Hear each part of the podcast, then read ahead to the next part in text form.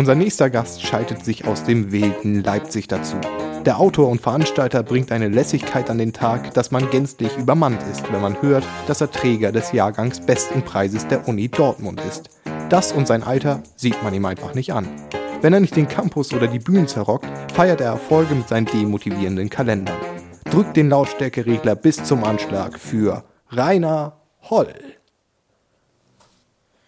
Wenn die mannigfaltigen Herausforderungen der letzten 13 Pandemiemonate mich eines gelehrt haben, wenn ich eine wertvolle Lektion mitnehmen darf aus dieser aufregenden und aufreibenden Zeit der verdichteten Ereignisse, dann ist es wohl diese, man muss die Chance auch mal als Krise sehen. Denn ganz ehrlich, das körperliche und seelische Potenzial, das man benötigt, um aus diesem Clusterfuck einer Naturkatastrophe, gepaart mit einer neckischen Prise menschlichen und vor allem politischen Versagens, irgendeinen wie auch immer gearteten Nutzen zu ziehen, ist bei mir mittlerweile ungefähr so aufgebraucht wie das Vertrauen der Leute in AstraZeneca. Am Anfang war ich ja noch total entspannt. Boah, der erste Lockdown, Leute, ist mein Lieblingslockdown. Ich habe mir auch gedacht, jetzt ist meine Zeit. Ne? Erstmal Steuererklärung machen, die Bude auf Vordermann bringen, schnell noch ein Bananenbrot in den Ofen, aber dann die Füße hochgelegt. Und das war auch ganz geil für so eine Woche. Aber dann werden die kleinen Füßchen schnell unruhig und man muss plötzlich etwas machen aus sich und der Krise. Und ich habe alles gemacht. Ne? Ich habe alles gemacht. Self-Care, Healthcare, Achtsamkeit, Zeit allein, Zeit zu lesen, Zeit zu zweit. Nach Ewigkeiten wieder mal Kontakt zu alten Freunden. Einmal über Zoom gesprochen, muss erstmal für ein paar Jahre räuchen. Ich habe mich interessiert, informiert, engagiert, politisch Position bezogen, gesellschaftlich organisiert. Ich war ganz kurz mal Aktivist, ne? ja, aber dann war ich im Urlaub in Deutschland, enttäuschend. Doch immerhin im Campervan, natürlich auch selbst ausgebaut, habe immer noch kein Haus gekauft, aber schon danach gesucht. Genauso wie auf eine Antwort nach der beschissenen Frage, was man eigentlich essen soll. Jeden Tag, ganz ehrlich, wie haben unsere Eltern das früher gemacht? Jeden Tag dieselbe bescheuerte Frage, was gibt es Essen? Nach über 60 Wochen Pandemie muss ich sagen, keine Ahnung, wahrscheinlich gibt's Kartoffeln mit Nudeln und Pizza. Man sieht. Die Krise hat wirklich alles rausgekitzelt, was da so an brachliegendem Potenzial in mir geschlummert hat. Aber ich habe mich weiterentwickelt. Ich bin, ich bin schon mit in der nächsten Krise, First Mover sozusagen. Da ich mental mittlerweile schon Mitte 50 bin, habe ich mir gedacht, komm, nimmst du die nächste Krise auch direkt mit, Midlife Crisis. Andere Männer kaufen sich Motorräder und fahren in zu engen Hosen durch den Harz. Ich habe mir Outdoor-Bekleidung von Fjellwing gekauft. Die kann man gut gebrauchen. Ich bin ja jetzt Hochleistungsfußgänger, ein echter Frischluftfreak sozusagen. Klingt besser als Spaziergängerin. Die Sache ist nur, dass ich in Leipzig wohne und nicht am Nordpol. Sollte ich jetzt doch mal von einem der berüchtigten sächsischen Blizzards überrascht werden, dann kann ich aus meiner Jacke einen Tip-Top-Biwak für drei Personen herrichten. Und das mit nur den ersten zwei Schichten. Toll. Was ist sonst noch passiert? Ach ja, äh, Pandemie ist Zeit der Modellversuche. Modellversuch ist, wenn man sich richtig scheiße verhält, eine richtig bekloppte Idee hat und das versucht irgendwie zu entschuldigen. Ich habe auch einen Modellversuch unternommen. Ich habe mit dem Saufen aufgehört. Richtig geile Idee, mit dem Saufen aufzuhören in der globalen Pandemie.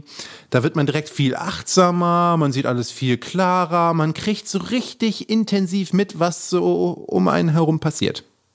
Das ist richtig scheiße.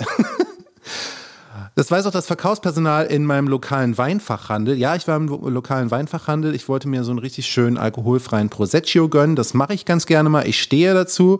Äh, die Frau in der Kasse konnte es nicht glauben. Die hat mich noch versucht zu warnen. Die hat so gesagt so, Achtung, diese Plöre macht sie nicht krank besoffen. Sind Sie sich sicher, dass Sie das kaufen wollen?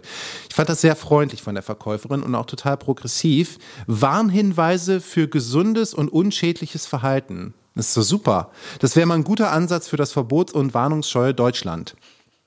Äh, Sie können jetzt zu Hause bleiben und nicht nach Mallorca fliegen und keine QuerdenkerInnen-Demos besuchen, aber dann riskieren Sie eine schnelle und effiziente Bekämpfung der Pandemie. Vorsicht! Sie können jetzt diesen 4,8 Tonnen schweren City-SUV kaufen oder Sie wählen das sparsamere Modell. Da müssen Sie sich aber im Klaren drüber sein, dass man Sie nicht sofort als asoziale Umweltsau erkennt und darum geht's doch beim SUV-Fahren, oder Norbert? du kannst jetzt rechtzeitig und in ausreichendem Maße Impfstoff bestellen, lieber Gesundheitsjenser, aber dann machst du vielleicht ausnahmsweise mal was richtig und so so weit wollen wir es wirklich nicht kommen lassen. Und du zu Hause an den Empfangsgeräten. du kannst diese Krise gerne als Chance sehen. Aber die Definition einer Chance ist nun mal nur die Aussicht auf einen Erfolg. Und wenn der sich trotz all deiner Bemühungen eben nicht einstellt, dann bleibt am Ende halt nur eines übrig, die Krise. Und obendrauf noch die Enttäuschung, wieder einmal doch nicht das erreichbare Maximum herausgeholt zu haben. Manche Dinge lassen sich eben nicht gamifizieren, aus manchen Gemengelagen lässt sich kein Profit schlagen, keine persönliche Entwicklung. Manche Dinge sind und bleiben das, was sie sind, scheiße. Manchmal muss man halt einfach auf der Couch sitzen bleiben, wenn man irgendwann wieder von der Couch aufstehen möchte. Das gefällt mir wahrscheinlich ebenso wenig wie euch, aber zumindest ist es ein kleiner Trost, eine kleine Erleichterung, dieses orchestrale Fiasko jetzt nicht noch als eine Art Bundesjugendspiele für unsere Gesellschaft zu betrachten. Man muss die Chance auch mal als Krise sehen und dann halt lernen, damit umzugehen, egal ob da jetzt Potenzial für eine Entwicklung schlummert oder doch nur die Aussicht darauf, irgendwann mal sagen zu können, ja, Pandemie, ne? Habe jetzt nicht durchgespielt, aber ich war dabei. Es gab sogar eine Urkunde. Als Teilnehmerin der Herzen.